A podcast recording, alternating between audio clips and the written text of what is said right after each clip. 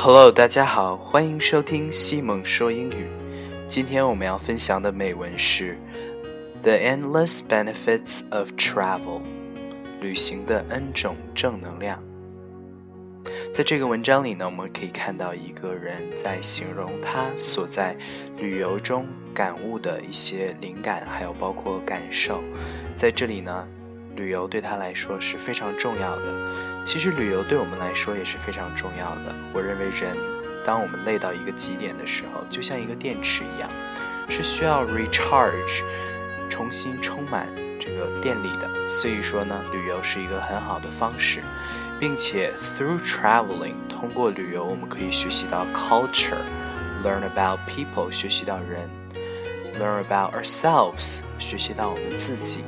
所以说，旅游是真的有很多的 benefits。那我们接下来读一下这个美文。I am currently on a massive adventure with my family. We are seven months into a year long trip around Australia. Coaching and traveling can bring up the same opportunities to shift long held beliefs and ways of being. When we sit down with a coach of any kind, it is because we want to achieve a particular goal in our lives, be it work, relationships, well being, or something else.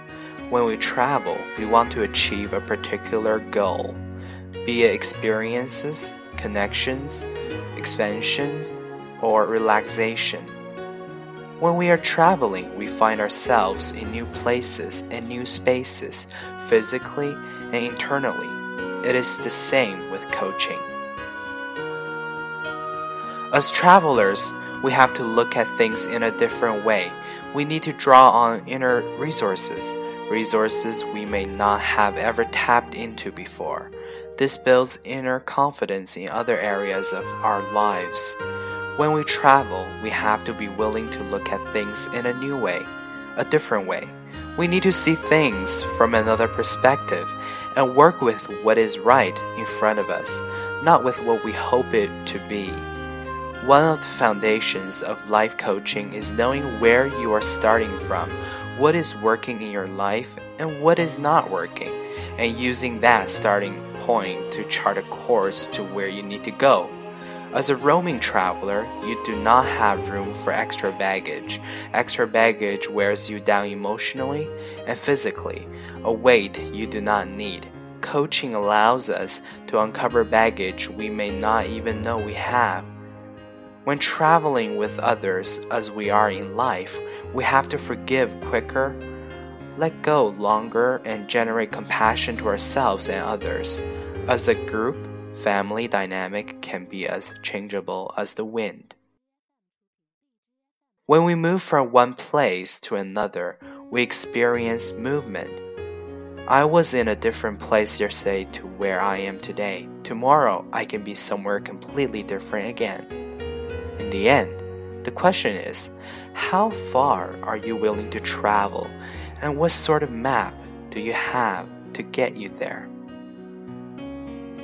其实通过这个文章，我们可以看到，仅仅讲的不是一个旅游，而是通过这个旅游的时候，这个人领悟的很多的感受。他感觉到，我们旅游就像人生一样，还有讲到像我们的 baggage，所谓的行李。其实有的时候我们在 生活中也带了很多的行李，会把我们 wear us down，让我们慢下来，很累，像是扛一个石头一样。